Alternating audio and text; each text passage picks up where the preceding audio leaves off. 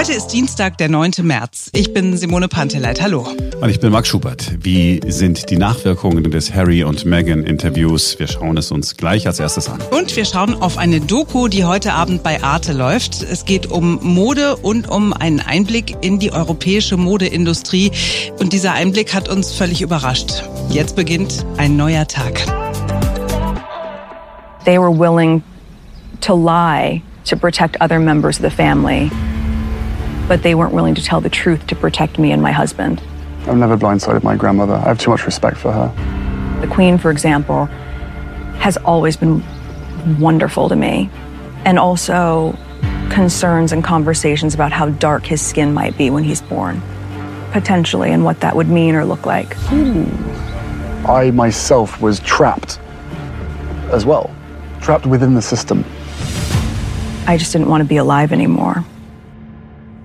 Interview hat genau das erreicht, was es erreichen sollte. Maximale Aufmerksamkeit. Wir können zumindest sagen, dass es ein Erfolg für Oprah Winfrey war. Sie hat ja angeblich bis zu sieben Millionen Dollar von CBS bekommen für das Interview. Außerdem hat sie die Rechte ja auch noch in die ganze Welt verkauft. Für CBS jedenfalls war es auch ein gutes Geschäft. Ein 30 Sekunden Werbespot hat 325.000 Dollar gekostet. Also von daher müssen wir uns keine Sorgen machen, dass irgendjemand finanziell hier ins Hintertreffen geraten ist. Wie sind die Reaktionen gut 24 Stunden nach diesem Interview, vor allem die Reaktion in Großbritannien? Wir gehen das mal durch. The Independent, eine große Zeitung in Großbritannien, schreibt, Harry und Megans Interview mit Oprah war die allerbeste Art der Rache und so wird die königliche Institution zu Ende gehen. Nicht mit einem Knall, sondern mit Oprah.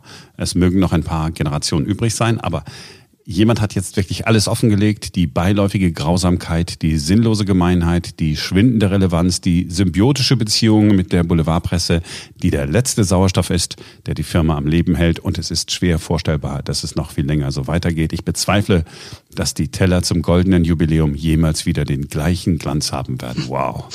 Die Times schreibt, was auch immer die königliche Familie von diesem Interview erwartet hat, dies war schlimmer. Megan litt unter Selbstmordgedanken. Sie war um ihr seelisches Wohl besorgt. Sie weinte bei einer offiziellen Verlobung und die königliche Familie tat nichts, um zu helfen. Es entstand das Bild eines verletzlichen Paares, das sich in seiner Rolle gefangen fühlte und sich von der Institution ungeschützt sah. Harry enthüllte auch, wie schlecht seine Beziehung zum Rest seiner Familie war. Er sagte, das Verhältnis zu seinem Vater sei so schlecht geworden, dass sein Vater Anrufe nicht mehr entgegennahm. Er beschuldigte auch seine Familie, sie finanziell finanziell zu beschneiden. Als wäre das noch nicht genug, wurde die königliche Familie implizit des Rassismus beschuldigt. Die Frage für den Buckingham-Palast ist, wie kann man auf diese schweren Anschuldigungen reagieren? Die erste Reaktion der Politik in Großbritannien ist eindeutig ausgefallen. Investigation, Untersuchung der Vorwürfe, so sollte der Palast reagieren. Politikerinnen und Politiker der Labour-Partei haben das schon wenige Stunden nach der Veröffentlichung gefordert. Dabei geht es natürlich vor allem um den Rassismusvorwurf. Meghan Markle kann nie wieder nach Großbritannien zurückkehren, nachdem sie die königliche Familie mit einem Bombeninterview bei Oprah verärgert hat, schreibt die Zeitung The Sun. Und sie benutzt dabei auch Megans Namen vor der Hochzeit. Die Sun hat sich auch einen neuen Spitznamen für Meghan inmitten ihres Zerwürfnisses mit der königlichen Familie ausgedacht. Maxile heißt es jetzt. Da sind sie ja immer kreativ, muss man ihnen lassen. So, in der Zeit ist Journalistin Caroline Rosales skeptisch. Das sei alles kein Skandal. Sie schreibt, dass Harry und Meghan, nachdem sie vor kurzem alle ihre royalen Patenschaften endgültig niederlegen mussten, deshalb nicht den kompletten Bruch mit der Queen und Bruder William wollen, wird klar, als der Prinz mehrfach den tiefen Respekt, den er für seine Großmutter verspürt, im Interview betont. Denn für Geschäftsabschlüsse braucht die Marke Harry und Meghan die Gunst einer möglichst großen globalen Öffentlichkeit und damit die Garantieerklärung, dass sich viele Menschen weiter und konstant für sie interessieren. Schmilzt dieses Kapital dahin, verschwindet auch die Business-Grundlage und damit das ganze schöne Vermögen. Und dieses Kapital ist Harrys Familie, in die Meghan eingeheiratet hat. So weit weg sie auch sein wollen von der buckligen Verwandtschaft ohne das britische Königshaus, sind sie nur ein Paar, das zwischen Showgeschäft und Wohltätigkeit aufs Big Business spekuliert. Was machen wir draus? Irgendwie tun die mir alle sehr leid, kann ich da nur sagen. Ich finde es so unschön äh, und vor allen Dingen so gerade so diese Familienzwistigkeiten, irgendwie machte es den Eindruck, dass Harry und William ja doch immer ganz gut mit ihrem Papa Charles konnten, gerade nachdem dann auch ähm, Diana verstorben war und so. Und irgendwie, das ist so unschön, dass die jetzt da alle so, ein, so, so eine Schlammschlacht mitmachen müssen. Das finde ich, oder selber wollen, I don't know. Ich finde es nicht schön. Ich weiß nicht, wer der Böse ist. Also ich bin in dieses Interview gegangen und habe gedacht, okay, Megan, die zieht ja eine Show ab. Dann hm. habe ich das Interview gesehen und habe gesehen, ach nee, krass, die hat mich berührt. Dann habe ich gedacht, oh, die hat eine perfekte Show abgezogen.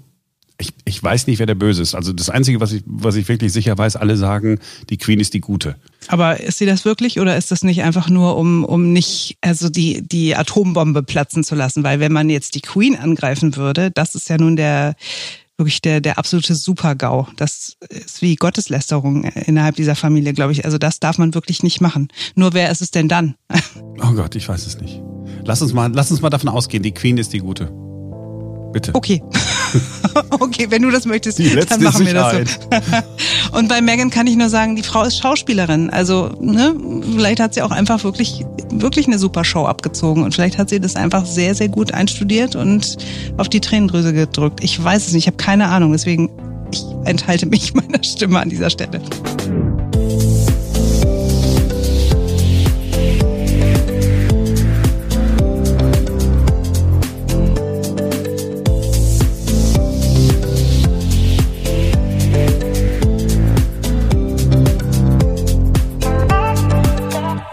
So nach und nach werden ja wieder die Geschäfte aufmachen. Statt Online-Shopping geht dann wieder richtiges Einkaufen. Vor allem bei Klamotten fehlt es ja doch, dass man nichts anprobieren kann. Die Lager der großen Händler sind noch gut gefüllt. Von der Winterware ist ja nicht alles online verkauft worden und deshalb werden nach dem Lockdown massive Rabattschlachten äh, zu erwarten sein. Gerade so Ketten wie H&M, Zara, Primark, C&A werden raushauen, was geht, damit Platz ist für die Frühjahrs- und Sommersachen und damit sie überhaupt noch ein bisschen Geld verdienen. Bis zu 90 Prozent Preis Nachlässe werden erwartet. Aber vielleicht macht ihr mal das, was ihr ja schon lange vorgenommen habt. Ihr guckt mal in die kleineren Geschäfte, in Boutiquen, wo Verkäufer noch wissen, woher die Sachen kommen. Im besten Fall kommen die nämlich nicht aus einer dieser Ausbeutungsfabriken, die es nicht nur in Asien gibt, sondern auch bei uns in Europa. Zum Beispiel, ich habe es echt nicht gewusst, in England. Die Fenster sind verhängt. Es ist tiefster Winter und der Raum ist nicht beheizt. Sie kommen einfach ein oder zwei Wochen lang und probieren es aus. Nur zum Lernen. Nach zwei Wochen gibt's drei Pfund. Drei Pfund pro Stunde? Ja. Drei Pfund die Stunde. Das ist illegal. Das ist nicht einmal die Hälfte des britischen Mindestlohns. Wie viele Stunden? Wie Sie wollen. Zehn, zwölf oder 14 Stunden. Sogar 14? Ja, kein Problem. Wenn Sie damit happy sind? Das ist ein Ausschnitt aus einer Doku, die heute Abend bei Arte läuft. Fast Fashion, die dunkle Welt der Billigmode heißt die Doku. Lohnt sich, die mal anzugucken, ist auch jetzt schon in der Mediathek. They may seem like great deals, but there is a high cost to fast fashion. Zara, accusée de faire travailler via ses sous-traitants des réfugiés euh, syriens en Turquie et des enfants âgés. Desaströse Arbeitsbedingungen. Trotz unzähliger Skandale verdienen die großen Fast-Fashion-Konzerne ein Vermögen. Es gibt teils ganz neue Einblicke in den Wahnsinn der Modeindustrie. Am besten bekannt sind ja die Fabriken in Asien, über die in den letzten Jahren viel berichtet worden ist. Inzwischen weiß man von den schlimmen, teils lebensgefährlichen Bedingungen, unter denen da gearbeitet wird. Aber es gibt diese Ausbeuterfabriken auch in Europa. Über all das sprechen wollen die großen Modehändler natürlich nicht. Die Macher der Doku sind in England in ziemlich heikle Situationen gekommen. Zum Beispiel mit Pretty Little Thing, dem sehr jungen Trendlabel, 2012 gegründet mit echten Dumpingpreisen. Dieses Kleid kostet 15 Euro. Wie schaffen Sie es, ein Kleidungsstück für 15 Euro zu produzieren? Diese Frage beantworte ich nicht. Wieso nicht? Weil ich nicht will. Das ist alles? Gehen Sie! Und schalt die verdammte Kamera ab. Insofern seid ihr nicht automatisch als guter Mensch unterwegs, wenn ihr Made in Europe kauft. Das heißt nicht zwangsläufig, dass hier der gute EU-Standard eingehalten wurde. Für die Doku hat sich eine Journalistin in so eine Fabrik in England eingeschleust. Karl Marx hätte seine helle Freude an dem Fabrikbesitzer. Ich bin auf der Suche nach einem Job. Wissen Sie, ob hier jemand gebraucht wird? Ich lerne sehr schnell und könnte helfen beim Verpacken oder Nähen. Probieren Sie es einfach aus. Wenn Sie es gut machen, dann gerne. Aber alles nur gegen Cash, keine Überweisungen. Ist das in Ordnung? Kein Problem. Ja, letztlich muss es bei Klamotten wie bei Lebensmitteln werden. Wir als Kunden müssen uns dafür interessieren. Wo kommt das Zeug her? Wer hat es hergestellt? Wird da ordentlich bezahlt? Wird auf die Umwelt geachtet und so weiter und so fort. Der Trend geht aber in genau die andere Richtung. Bis zum Jahr 2030 soll die Modeindustrie um 60 Prozent wachsen. Und das, nachdem es zwei Jahrzehnte lang ohnehin schon so einen Boom gab. Wir Europäer besitzen und kaufen inzwischen doppelt so viele Kleidungsstücke wie vor 20 Jahren. Der Zuwachs ist vor allem bei Billigmode, bei Fast Fashion. Äh, wir müssen auch immer weniger für Klamotten bezahlen. 1950 ist äh, in Ländern wie Frankreich, Großbritannien und Westdeutschland noch ein Drittel des Monatslohns, ein Drittel des Monatslohns für Kleidung draufgegangen.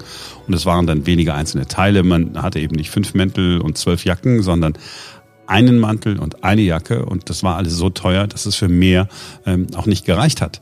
Heutzutage haben wir ein Vielfaches mehr im Schrank, aber dafür mussten wir nicht mal fünf Prozent unseres Monatseinkommens bezahlen. Sehr, sehr spannend. Die Doku Fast Fashion, die dunkle Welt der Billigmode läuft heute Abend um 20.15 Uhr bei Arte oder jetzt schon in der Arte Mediathek. In Berlin beginnt die wohl größte Tourismusmesse der Welt, natürlich nur digital, wegen, weil äh, Pandemie mhm, ist. Mhm, da die war was, ja. ITB, ja, äh, will aber trotzdem optimistisch in die Zukunft gucken und vielleicht gar nicht zu Unrecht. So langsam aber sicher. Ganz langsam deutet sich an, dass es durchaus etwas werden könnte mit Urlaub. Nicht, dass irgendwann schon Ostern könnten die ersten Hotels auch bei uns in Deutschland wieder öffnen. Der schleswig-holsteinische Ministerpräsident Günther jedenfalls sagt, wenn sich die Zahlen so weiterentwickeln wie jetzt, macht er die Hotels wieder auf. Auch bei TUI rechnet man mit steigenden Buchungszahlen. Dort ist man über eine Aussage des Robert Koch Instituts sehr erleichtert, denn das RKI sagt, der klassische Pauschalurlaub auf Malle oder den Kanaren sei nicht das große Problem im vergangenen Jahr gewesen. Und zwar genau aus dem Grund, aus dem viele Pauschalurlaub ablehnen, man kommt mit der einheimischen Bevölkerung gar nicht so richtig in Kontakt. Und deshalb sei das Ansteckungsrisiko auch nicht so groß, selbst wenn die Corona-Zahlen an sich hoch sind. Außerdem hätten die Hygieneregeln in den Hotels auch ganz gut funktioniert. Ja, das muss man dann alles auch noch den verwirrten und verirrten Auslandsalkoholikern sagen, die doch so gern fürs Saufen an den Ballermann fahren. Naja, im, äh, im Zweifel machen die Behörden äh, die Schinkenstraße einfach wieder rechtzeitig dicht. Äh, Selbsttests vor Ort jedenfalls sind keine Lösung, äh, denn man soll ja unmittelbar vor dem Test keinen Alkohol getrunken haben. Das dürfte für den einen oder anderen Säufer, der dahin in den Urlaub fährt, natürlich problematisch werden. Ja, aber Saufen am Ballermann ist eh total von gestern, denn jetzt fährt man zum Kühe-Kuscheln in die USA, nach Arizona. Da ist die Besitzerin eines Gnadenhofs für Tiere auf eine sensationelle und auch irgendwie leicht absurde Idee gekommen, die jetzt in Zeiten des Lockdowns komplett durch die Decke geht. Man kann sich dort eine kurze Auszeit gönnen vom ganzen Lockdown und so weiter und für 75 Dollar die Stunde lang eine Kuh umarmen. Aber bis Juli ist alles ausgebucht. Jeden Tag rufen da so im Schnitt 20 Leute an, wollen Termin haben. Die Betreiberin des Gnadenhofs ist eine äh, Niederländerin, hat äh, aus den Niederlanden die Idee auch mitgebracht. Es soll total beruhigend wirken. Ja, die Körperwärme der Kuh, der niedrige Puls sollen eine perfekte Wirkung auf gestresste Menschen haben. Und einige Menschen sollen Vegetarier geworden sein, nachdem sie in die großen braunen Augen einer Kuh geblickt haben. Als wir gestern die Geschichte in der Washington Post äh, gefunden haben, habe ich mal gegoogelt, ob es das auch in Deutschland gibt. Ja, gibt es. Ich kannte es mhm. nicht. Ich habe aber irgendwie Lust, es zu probieren, wenn die Kühe nicht so groß wären, wäre aber ganz praktisch. Du möchtest lieber mit kleinen Kühen kuscheln, ja? Ja, so ein, so ein Kälbchen, die sind mir dann doch zu bedrohlich. Wenn die dann sagt, ach komm, ich glaube, es ist so gemütlich mit dem Mack, ich leg mich mal hin und man liegt da drunter, da weiß ich nie, ob das gut ist. Was auf jeden Fall gut ist, ähm, wenn du mit einer Kuh kuschelst, es hat noch einen schönen Nebeneffekt, jetzt mal abgesehen davon, dass es äh, entstressend wirkt, sondern es äh, stärkt auch das Immunsystem gegen Allergien. Habe ich gestern von einer Ärztin gelernt. Man hat festgestellt, wer auf einem Bauernhof mit traditioneller Viehhaltung lebt oder im Dunstkreis von 300 Metern eines solchen Bauernhofes wohnt, der ist besser vor Allergien und Asthma geschützt. Mhm. Verantwortlich für diesen Bauernhofeffekt ist Beta-Lactoglobulin. Das kommt, ist ein bisschen eklig, im dampfenden Kuhurin vor und in unpasteurisierter Rohmilch. Und wenn man diese spezielle Stallluft konsumiert, dann wird, sehr vereinfacht gesagt, unter anderem die antiallergisch wirkende Darmflora verbessert und gestärkt. Mhm. Tja. Und dann habe ich gedacht, aber das ist ja total unfair, weil ich wohne ja nicht auf dem Bauernhof und auch nicht im Dunstkreis eines solchen Bauernhofes. Was kann ich denn jetzt machen? Und dann sagte sie, es gäbe tatsächlich Kuhstallpillen. Diese spezielle Kuhstall-Wirkstoffkombination gibt es in Tablettenform, kriegst du rezeptfrei in der Apotheke zum Beispiel und kannst du dann jeden Tag lutschen und mm, stärkst auch dein Immunsystem vor Allergien, gegen Allergien, wie auch immer. Das finde ich interessant. Ich weiß jetzt nicht, ob ich sie nehmen würde. Ach, einfach mal ausprobieren. Ich bin sehr gespannt darauf, wie die schmecken. Also ob die auch nach Kuhstall schmecken oder ob man sich das jetzt einfach nur einbildet. Nee, die werden das schon so extrahiert haben und dann machst du äh, Minze rein. So, das war's für heute. Cool, dass ihr dabei gewesen seid. Ihr habt jetzt wieder die Gelegenheit, podimo.de auszuchecken. Ihr könnt euch die App runterladen, habt dann alle eure Lieblingspodcasts wie immer komplett kostenlos und zusätzlich 100 exklusive Podcasts und Hörbücher unter podimo.de slash ein neuer Tag könnt ihr euch auch die anhören, ohne dafür zu bezahlen. 30 Tage lang könnt ihr es kostenlos ausprobieren. Ist kein Risiko dabei. Macht das mal. Wir wünschen euch einen schönen Resttag und hören uns hoffentlich morgen wieder. Dann ist wieder ein neuer Tag.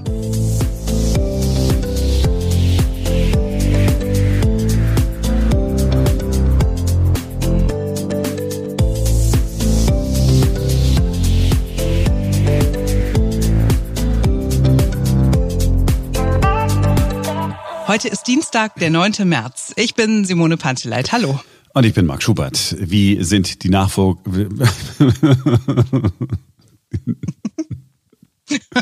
kann ich irgendwas für dich tun? Nein, es kann ja nicht sein, dass ich gerade mal in meinen Namen sagen kann, alles danach nicht. Wenn wir den Namen nach hinten stellen würden. Also ganz am Ende. Und ich war Marc Schubert. Vielleicht wäre das dann besser. Komm ich mal nochmal. Achtung, heute. ah, schön. Ja. Schon innerhalb der ersten anderthalb Minuten 1,20 Outtakes produziert. Das ist doch viel wert. Oh Mann. Heute ist Dienstag, der 9. März. Ich bin Simone Panteleit. Ja, und ich bin Marc Schubert. Wie sehen Sie aus, die Nachwirkungen des Harry und Meghan Interviews? Ich meine, die Frau hat von Selbstmord gesprochen. Kein Grund, ernst zu bleiben. Okay, okay, wir machen es. Oh mein Gott.